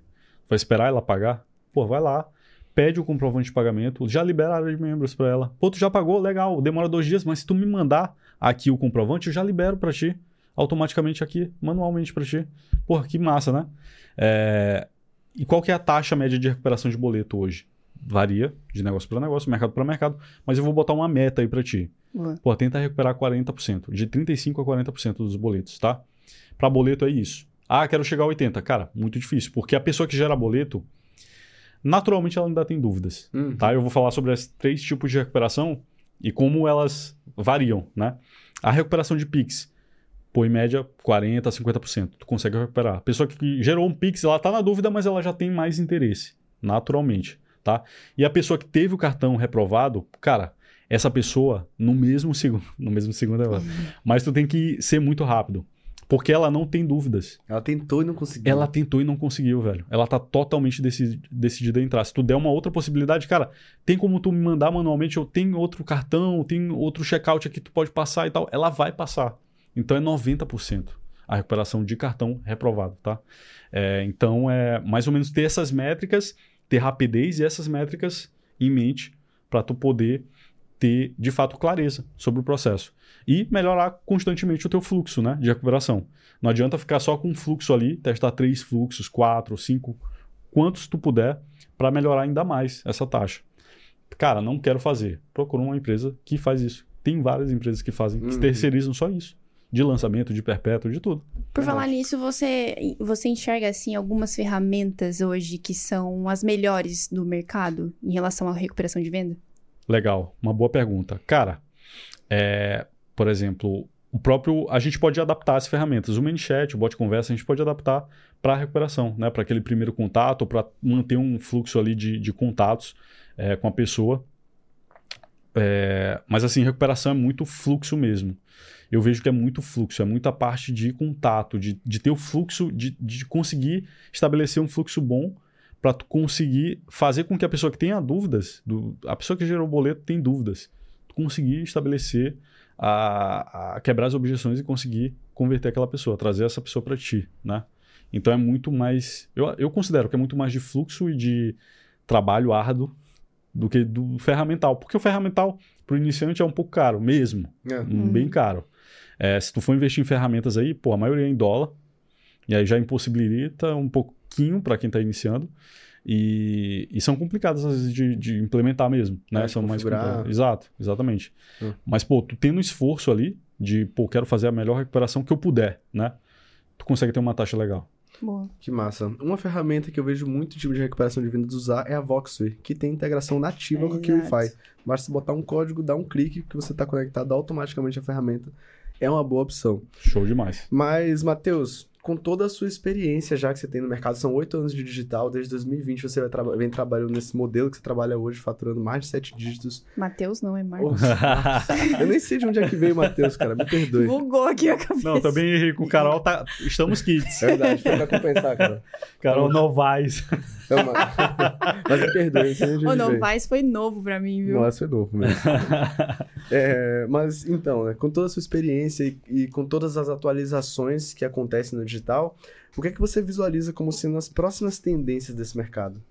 Legal. É, uma das tendências que eu visualizo muito é uma coisa que eu estou validando ainda mais, não só no meu negócio, mas também negócios que, tão, é, que eu faço coprodução, que eu tenho parceria, é, negócios que eu mentoro, é tu conseguir ter um momento único para vender tudo. E isso é muito louco. É um outro conceito que eu comecei a entender depois do ticket baixo. É, tu não deve parar no ticket baixo. Tu deve ter uma evolução do teu ticket, da complexidade das tuas entregas. Então, se tu hoje tem um front, front-end é o quê? É o primeiro produto. Produto que vai ali de 97 a 197 ou 297, é o teu produto de entrada, que apresenta teu método, resolve um problema. Tem que ter um segundo produto, uma segunda oferta, que oferece mais proximidade contigo, mais aconselhamento, uma mentoria em grupo ou individual. Sei lá, acima de 500, mil reais, né? Para tu conseguir é, passar essa pessoa, aumentar teu lifetime value e essas uhum. coisas todas, né? E ter uma esteira ou uma escada de valor. Né? Então, o segundo, depois de entender que era possível ter um negócio com ticket baixo, era, eu não posso parar no ticket baixo, preciso evoluir, porque de 10 a 20% da minha audiência, ou dos meus clientes, ou do, dos meus alunos atuais, podem comprar uma solução mais complexa. Eles querem acelerar a jornada deles. Então, posso oferecer uma solução mais cara. É, então, foi entender isso. E aí eu comecei a vender separadamente. Fazia lançamentos para um, fazia o perpétuo para o mais simples ali, o mais barato, né? E vendia no dia a dia. Comecei a entender, cara, pô, e se eu tivesse uma ação que vende tudo? E aí eu comecei a entender o, o conceito de esteira rápida, que é uma coisa que eu estou validando e em breve eu vou, vou fazer algo aí no mercado que vai fazer barulho, tá? Legal. Soltando é... spoiler aqui no QuickCast. chamado de funil avalanche, que está dando muito certo. Em 10, 14 dias eu gero mais de 600 vendas de inúmeras coisas diferentes, três ofertas diferentes, tanto do front quanto do downsell quanto do upsell em uma semana.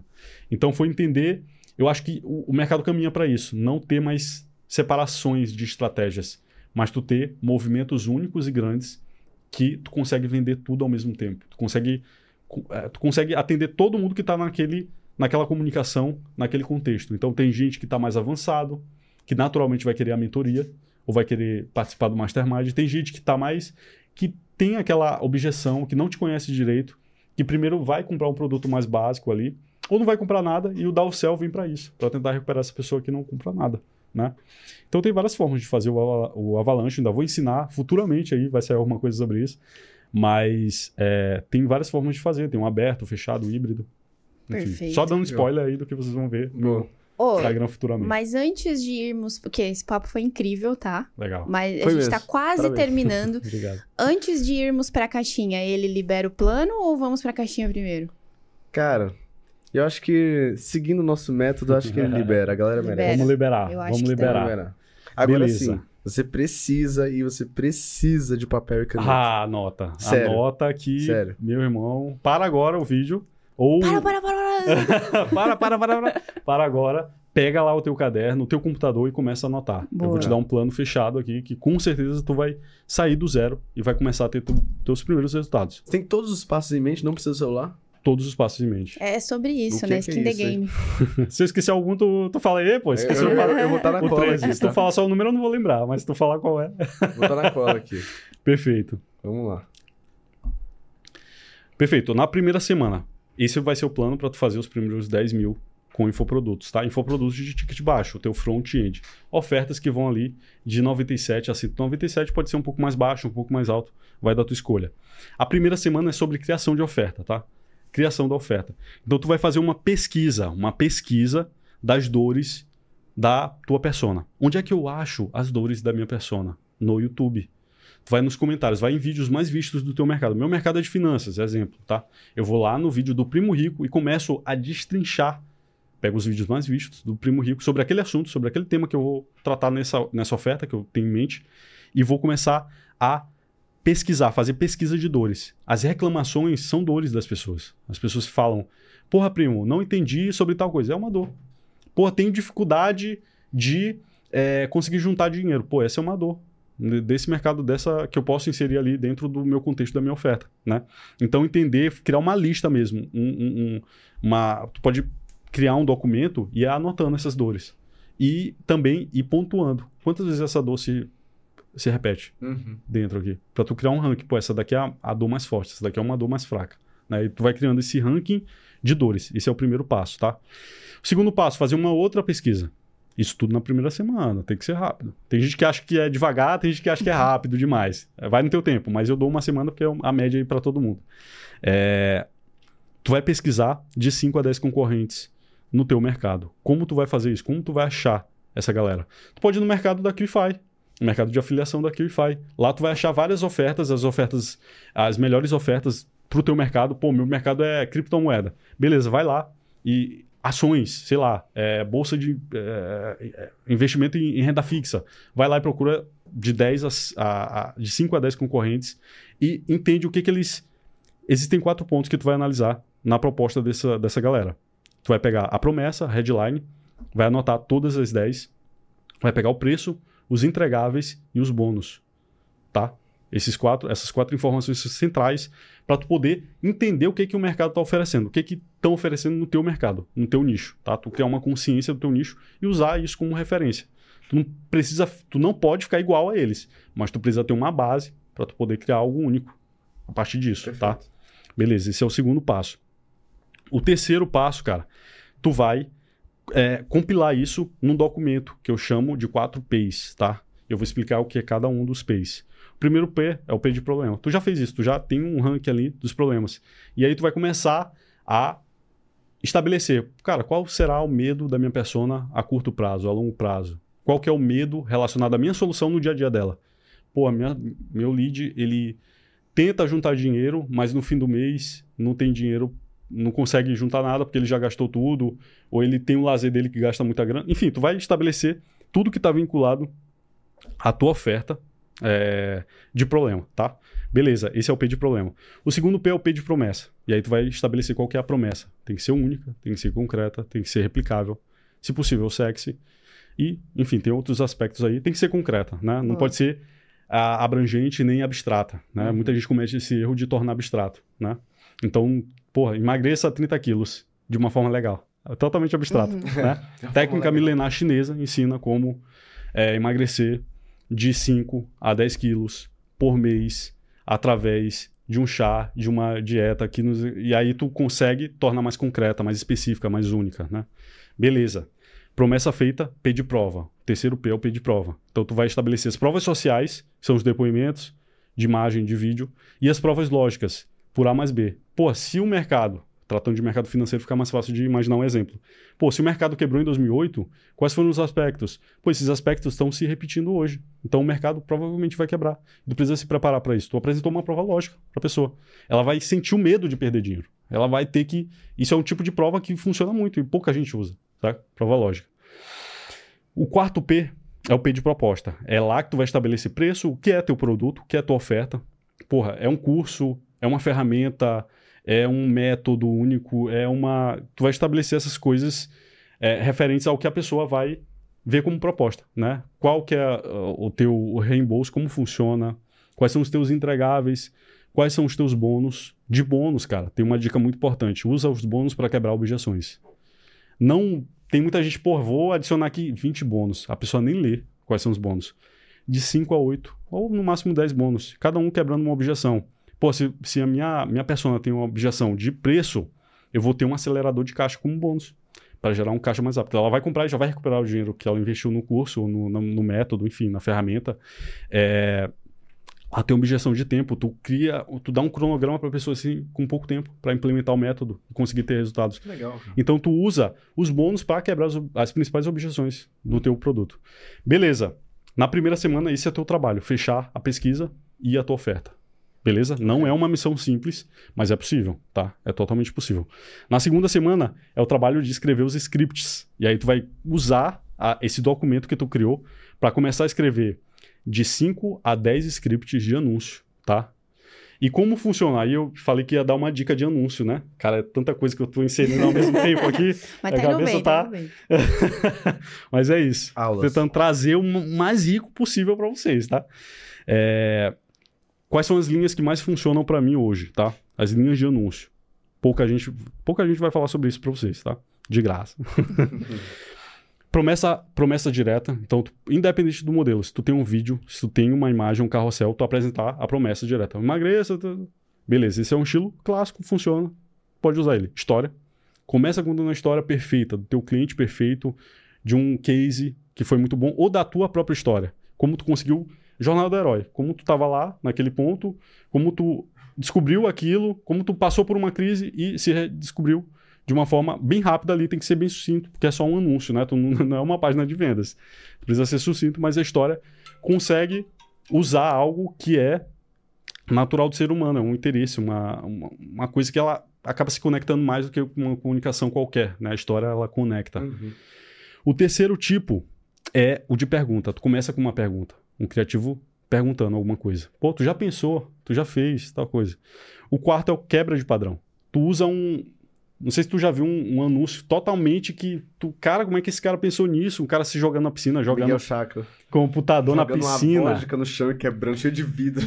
tu faz uma coisa que é fundamental no Instagram e no Facebook. Tu rouba a atenção da pessoa. Com, uma, com os primeiros três segundos ali. A pessoa, mesmo que ela não tenha interesse no que tu tá vendo, ela vai parar. Ela, cara, o que, que esse maluco tá, Sim. tá fazendo isso e tal. Quebra de padrão. O quinto é curiosidade. Funciona muito também. Curiosidade com tu. ass- Cara, esse fator X, tal investidor em 2004 me ensinou um segredo que me fez enriquecer em dois anos. Alguma coisa assim. Tipo, tô, tô sendo bem Uhum. esdrúxulo Sim, aqui sim. pra galera entender. Mas usar um, um segredo ou uma curiosidade também é um outro gatilho muito importante que envolve uma, na natureza humana. A gente, porra, fica naturalmente querendo saber, pô, que, que, que, qual que é esse segredo? Então, esses cinco tipos de anúncio aqui, tem outros, mas esses cinco tipos funcionam muito bem. Essas cinco, cinco linhas. Ah, quais são os formatos melhores? Cara, testa bem. Bota, se tu tem 10 anúncios, tenta 10 vídeos e 10 imagens. Eu já tive campanha onde o vídeo performou muito bem e uma campanha onde o carrossel, a imagem performou muito bem. Depende da campanha. Então, cria, é, tenta dividir bem. Quatro, se tu vai fazer oito criativos de anúncio, quatro imagens, quatro vídeos aí, fica bem bacana. Beleza. A gente ainda tá nos scripts, agora a gente vai para o script da página de vendas, do da página da tua carta de vendas. E aí tu começa ali com a promessa. Tem 50% do tempo tu vai gastar ali no começo da tua página. Então tu vai começar com a promessa, tu não tem vídeo de vendas, tu vai estabelecer ali algumas quebras de padrão, de, de padrão não, de objeção, né? Quais são as cinco maiores objeções? Beleza, tu quebra essas objeções, depois tu parte para uma lead mais voltada para um cenário onde a pessoa já conseguiu superar aquilo ou um mundo ideal para ela, beleza? Depois tu parte para o teu método único, que é o método único que torna aquilo replicável. Não foi só tu que teve sucesso porque tu tem algo único. Não, o método consegue fazer com que qualquer pessoa, ou uma pessoa comum, ele prova que a pessoa pode ter sucesso com isso, tá? Depois tu, tu apresenta as provas, ou tu pode até apresentar as provas antes de apresentar o método único. Fica até um pouco melhor. Acabei de me corrigir aqui. É, tu apresenta as provas, tanto as sociais quanto as lógicas, tá? Depois tu apresenta o método, depois tu vem com os entregáveis. O que, que tu vai entregar nesse produto? Não precisa ser muita coisa, precisa ser o ideal. Depois os bônus, depois preço, quebra de, é, é, a, a garantia e depois uma coisa que muita gente esquece, FAQ. FAQ a galera usa assim, um FAQ infantil, cara. Infantil. Ah, onde é que vai estar meu curso? Ah, vai estar na Kivify, na área de menos. Não, usa para quebrar as menores objeções, as objeções menores do teu negócio, tá? Então, pô, uma pessoa gorda, diabética, consegue usar o método X? Consegue por isso, ou não consegue, sei lá, tem que quebrar, ser verdadeiro também, não pode ser desonesto, né? Tem que ser honesto, mas quebrar objeções ali específicas que pode vir a ter. E muita gente, cara, olha o início, da, o topo da tua página e vai lá pro final, né? Então tem uma galera que faz isso. Então a, o FAQ tá lá para conseguir ajudar a converter ainda mais. Beleza. Na segunda semana, tu escreveu os scripts. E não é pouco script, cara. Escrever um script bom é uma semana. Beleza que tu pode acelerar, mas eu, te dou o tempo aí de uma semana, tá? Pra tu fazer isso. Na, na terceira semana já é implementação. E aí é muito trabalho de porra, conectar as coisas, criar página, criar o teu BM, tá? O primeiro passo é criar o teu BM. Se tu não tiver, cria um BM e mais dois BMs e reservas. Que é Ah. meme. Business Manager é uma conta de empresas dentro do Facebook. Dentro do Facebook, é uma conta de empresa dentro do Facebook. E aí, dentro desse BM, tu vai ter os ativos da conta. Tu vai ter que criar. Quais são os ativos da conta? Conta de anúncios, o pixel, os públicos, tudo isso é ativo. E aí tu vai rodar num BM secundário. Ah, eu tenho uma oferta white, eu preciso. Tu precisa também rodar num BM secundário, porque é só por segurança, para não parar a tua operação por um erro de segurança do Facebook, isso acontece muito. E bloqueia a tua conta, a tua campanha, enfim. E tu se mantém mais protegido ali, né? Então tu cria essa estrutura de anúncio, depois tu implementa a tua página de vendas. O que, que tu vai usar para implementar a tua página de vendas? Pode usar a, o Elementor. Eu vou te dar dois plugins aqui essenciais gratuitos, tá? Boa. É, tu vai usar o Elementor, tu vai usar o Pixel Your Site para tu conectar o Pixel e a API do teu Facebook Ads com a tua página de vendas e com o teu checkout, né? Deixar tudo conectado. E o Pixel Your Site tem a versão gratuita, o Elementor também dá para tu criar uma carta de vendas lá gratuitamente. É... E tu vai criar essa estrutura de página de vendas. Beleza, tu implementou isso tudo, colocou para rodar, cria uma campanha teste de sete dias só para deixar, só para ver se roda tudo bem, tranquilo. A quarta semana é só tu observar, juntar dados e otimizar. Otimizar o quê? Primeiro, os anúncios, tu vai otimizar. Como é que tu, como é que funciona essa otimização de anúncios, cara? Tu vai ver ali os quatro piores, tu tá rodando oito. Tu vai eliminar os quatro piores e vai deixar os quatro melhores. Além disso, tu vai criar novos scripts baseados nos quatro que melhor performaram. E assim tu vai criando um fluxo de novos criativos campeões. Criativos mais campeões ainda. E um criativo campeão faz toda a diferença para tua campanha, tá? Muitas vezes um criativo traz 90, 90 e poucos por cento do resultado, tá? Oh. Eu já vi isso acontecendo. É, então, testa muito criativo. O segundo teste é a head da tua página. Então, pô, essa página aqui, muitas vezes não vai funcionar de primeira. Isso é normal, cara. Isso é normal. Tu não deve parar aí. Então tu vai testar uma outra head. É só o começo da tua página. Ou se tu estiver usando um vídeo de vendas, só os primeiros 2, 3 minutos, 4 minutos do teu vídeo de vendas. O resto continua igual. Testa só isso, tá? E a recuperação. Tenta deixar uma recuperação. É, tenta testar um outro fluxo de recuperação. Beleza? Não tá igualzinho aí, mas. Não, é mais você ou entregou menos. tudo É aqui. Uma coisa que eu pude perceber é que na primeira e na segunda semana é mais é, coleta de dados Exato, e a prática co- a- começa a partir da terceira semana. Exatamente. Legal. Beleza. O cara é mais acelerado. Pô, é mu- muito tempo para mim. Tranquilo, faz em duas tudo. Só cuidado para não perder a qualidade na entrega, né? O legal é que com o método dá pra você se separar e Exato. dividir as atividades, tá tudo certo. Antes se tu Meu. tiver dúvida, vai lá no post que o Marcelo comentou Arrasou. e dá uma olhada lá. Bota um- Se tu tiver alguma dúvida sobre o processo, bota lá nos comentários que eu vou tentar assim que possível responder. Perfeito. Fantástico. Muito bom. Deixa um Muito like aí pra essa mesmo. sequência, hein? Agora sim, vamos para as caixinhas de perguntas, porque além das nossas dúvidas, tem a dúvida dos nossos seguidores. Perfeito. Vou Então- começar aqui É, não, não. sorry. Com o arroba Reni, Reni do blog. Como escalar um produto de ticket baixo com orçamento baixo? Cara, então, é, a primeira coisa que tu deve entender é um conceito de. de a, a- a- o quão arrojado tu é para reinvestir no teu negócio. Né? Uma característica que eu noto e que eu tento, é, com certeza, usar para mim também é o quão arrojado um empreendedor digital consegue ser. E tem vários exemplos aí no mercado. Pô, um que já veio aqui é o Kaique. O Kaique, super arrojado, ganha 100, reinveste 100. O, próprio Fint também tem essa característica, né? Tem vários aí no mercado, vários exemplos bons de pessoas arrojadas. É isso. É tu entender, beleza, eu tenho pouca verba hoje, mas o que entrar, eu vou reinvestir uma boa parte no meu negócio. Eu não vou usar para sair, para ir lá no shopping, para comprar o tênis que eu sempre sonhei. Não, isso aí é um processo pós depois que tu já estiver rodando há algum tempo, né? Aí tu começa a gastar contigo. É entender que o teu negócio vem em primeiro lugar. E se tu tá ganhando hoje alguma coisa e tu tá no início da tua jornada, tu deve ter uma taxa de reinvestimento agressiva, tá? Então, se tu tá lucrando 100 por semana, porra, bota os 100 por semana, pô, de volta no teu negócio, porque isso vai se transformar em 200, em 300. E muita gente não entende, não, não entende porque não, não consegue crescer. E é basicamente, quem falava muito disso também era o Érico, monte um montão, né? Falava muito verdade, eu disso. falava exatamente. Monte um montão. Não ter medo de investir, cara. E, e, na verdade, a pessoa tem consciência. Ela só não quer aceitar que ela tem medo de investir em tráfego. Ela fica com medo, fica com aquele receio. Pô, não vai voltar, e já ganhei aqui. Pô, vou no restaurante, vou fazer outra coisa com isso aqui. Não vou. Tem que gastar no negócio, velho. Então é isso. Boa. Massa. Pergunta do Gabriel Underline CS1. Tenho produto, mas não consigo vender. Divulgo e nada. Qual seria a solução? Cara, muita gente me procura falando exatamente isso. Ah, o primeiro passo é tu entender as métricas do teu funil. Muita gente fala, pô, tem um problema, não consigo vender. Beleza, mas onde é que está o furo do teu funil? É no tráfego? Teu tráfego tá caro? Tua página, ela não consegue ter uma taxa de aproveitamento boa. O que é uma taxa de aproveitamento? A pessoa que chegou na tua página, em média, quantas estão indo para o checkout? Pô, tenta analisar se isso aqui está abaixo de 20%. Então, 100 pessoas entraram na tua página. Page views reais, tá? Quantas foram pro teu checkout? Pô, se tiver abaixo de 10, cara, tua página de vendas tá um- uma merda, entendeu? Porra, já o problema é no checkout. Muita gente, tráfego barato, muita gente parte da tua página de vendas para, a página de vendas está cumprindo o papel dela, muita gente chega no checkout e não compra. Das duas, uma. Ou tua plataforma tem algum problema para aprovar o pagamento, ou tá tentando e a galera não, não consegue aprovar muito bem, e aí acaba. Mas o mais comum é a pessoa olha o preço e fala: hum, tá caro.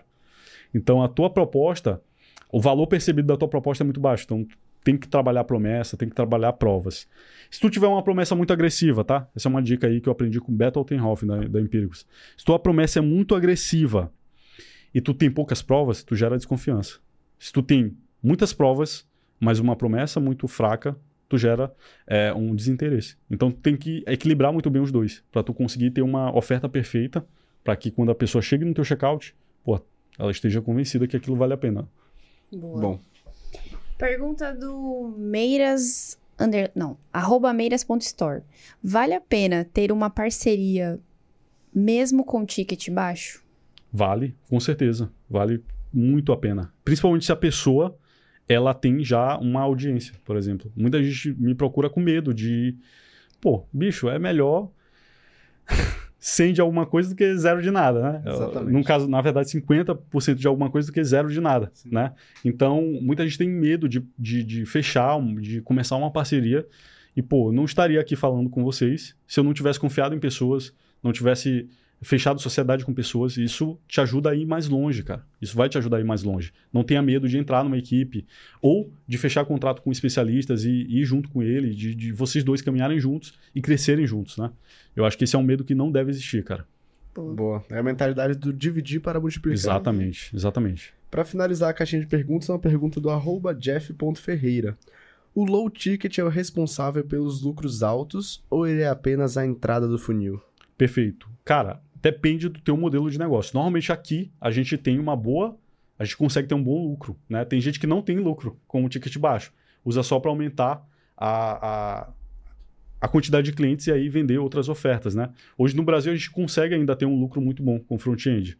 Né? Não é um mercado, muitos, muitos nichos ainda não tem uma concorrência gigante que tu vai ter, ter que ter prejuízo teu, na tua primeira oferta. Então tu consegue ter uma boa, um bom lucro desde que tu esteja fielmente preocupado e obcecado em melhorar as métricas do teu funil diariamente. Eu acho que essa é a dificuldade, não é implementar aquele plano que eu te dei, ele não é o mais difícil. O mais difícil é o que vem depois. É tu conseguir melhorar todo dia o teu negócio. É, está- analisar as métricas de tráfego, de meio de funil, que é a tua página de vendas ou tua VSL, e ter a, a energia e a vontade de melhorar essa estrutura diariamente. É isso que vai te, te levar a ter lucro, mesmo no ticket baixo, tá? E é possível, como eu mostrei pra vocês, pô. Cara, a gente investiu 30, voltou 111. Porra, Verdade. tem como ter. Meu, só, olha, Eu te falei, eu te derramou conteúdo aqui, hein? Esse era o objetivo. Eu não tenho. Olha, se a pessoa não sair daqui desse episódio e começar a praticar tudo que você falou aqui, não Sério. sei mais o que eu faço com esse KiwiCast. Bizarro. Por favor, hein? Por favor, né, Eu velho? espero que você tenha gostado desse bate-papo. Ainda não terminamos, porque a gente costuma aqui finalizar o podcast com uma pergunta mais reflexiva. Legal. Você topa responder pra nós? Com certeza. O que é Olha a só- vida? O que é a vida? não, vamos imaginar que você vai criar um anúncio Aham. e esse anúncio ele não vai aparecer somente nas plataformas digitais que você está acostumado a anunciar, mas também no mundo físico. Então, através de comerciais de TV, outdoor, rádio, Uhum. toda e qualquer é, aquisição, meio de aquisição de clientes possíveis, no físico e no Certo. digital. Esse anúncio vai ter uma mensagem sua para quem está começando agora no marketing digital. Que mensagem seria essa? Legal. Uma mensagem no meio físico Ou digital. Ou digital. ou digital. Porque essa mensagem ela pode aparecer no meio físico para quem nem sabe do digital. Legal. É, cara, é mais relacionado à mentalidade, talvez. É, de fato, o que, o que eu vejo muito que as pessoas que têm sucesso nessa parada não são as mais inteligentes, não são as mais fortes, não são as mais ricas, as que têm mais dinheiro, mas sim aquelas que realmente conseguem, erro após erro, continuar tentando até acertar. Então é a mentalidade de erro, de, de aprender com erro, de não ter medo de errar, de continuar errando até acertar né? Essa blindagem que tu cria mental e a decisão contigo, do teu coração, da tua alma, que tu vai conseguir fazer aquilo. Eu acho que esse é o principal. É o principal ativo que tu tem. É a tua confiança, é a tua força de vontade, é aquilo que tu realmente quer. Legal. Perfeito. Oh, tá feliz, Carol? Eu tô. Esse episódio foi daqueles que a gente gosta. Que a audiência legal. gosta também. Que bacana. É, quando a gente te convidou, a gente já sabia que ia dar bom, porque a gente já tá com um- um- uma sensibilidade, um bom né? feeling. Um feeling. Nossa, esse cara aqui ele vai derramar conteúdo Pô, e não foi diferente. Eu adorei, eu adorei esse Pô, podcast, obrigado, cara. Obrigado Você tirou dúvidas feedback, genuínas minhas e tenho certeza que tirou dúvidas genuínas de quem tá lá do outro lado também. Com Então, certeza. Pô, parabéns massa. por ter entregue tanto conteúdo. Obrigado, obrigado pelo convite. Sempre que quiserem, eu estarei aqui. Boa. Sorridente. novamente. Top. E não acabamos, né, Carol? Não acabamos porque temos presentes. Opa! Presente. Presentes. Surra de conforto daquele pai. Presentinho pro Marcos. Pra agradecer sua presença. show de bola, show de bola. Porra, cara, TFI me trata como um príncipe, realmente. E realmente Show de pra agradecer bola. sua presença, cara. Sei que tem ali Obrigado, uma. velho. Oh, uma uma, caneca caneca, Agora você faz parte do. Essa clã. caneca ficou A absurda. sua tá muito mais parecida do que a nossa. A nossa era beta, a sua é alfa. Fizeram um pivotamento aqui do design, né? Ficou mais... Mas como eu disse, é literalmente pra agradecer sua presença. A gente já sabia que que, ia ser bom e você superou as expectativas trazendo conteúdo único. Muito, Legal. muito, muito conteúdo derramado. Parabéns e obrigado pela sua presença. Que isso, eu que E pra agradeço. galera que quer te acompanhar, quer ter acesso a esse conteúdo incrível, mostra aí pra eles quais são suas redes sociais que vai aparecer aqui embaixo também. Tá, meu Instagram é arroba vanbasten, e aí vai aparecer, tem que Vai aparecer, aparecer as na letras, porque tela. realmente falando, ponto IG, vanbasten, ponto IG, e no YouTube basta procurar Van Basten, que vocês vão achar o Marcos Van Basten, vocês vão achar meu canal no YouTube, que eu tô começando a criar mais conteúdo por lá também, e no TikTok já o, talvez o perfil mais antigo é Van Basten somente, e vocês conseguem me achar também por lá. Então são esses os três canais principais aí. E o Instagram eu tenho mais interação. Então se tu tiver dúvidas, cara, vai no Instagram que a gente consegue trocar uma ideia por lá. Perfeito. Que massa, né? Legal, continua criando conteúdo no YouTube, hein? Pô, o YouTube precisa dessa Sim. densidade de conteúdo. Com Verdade. certeza. E o que as pessoas precisam fazer depois de um episódio incrível como esse, Marcelo? Se você não deixou o like até agora, já deixa o like, senta esse dedo no like, se inscreve no canal se você não tá inscrito, ativa o sininho para receber a notificação sempre que sair mais um KiwiCast e deixa aqui nos comentários o que é que você aprendeu com o Marcos hoje. Será que você vai aplicar essa estratégia de quatro semanas para fazer seus primeiros 10 mil reais que ele ensinou?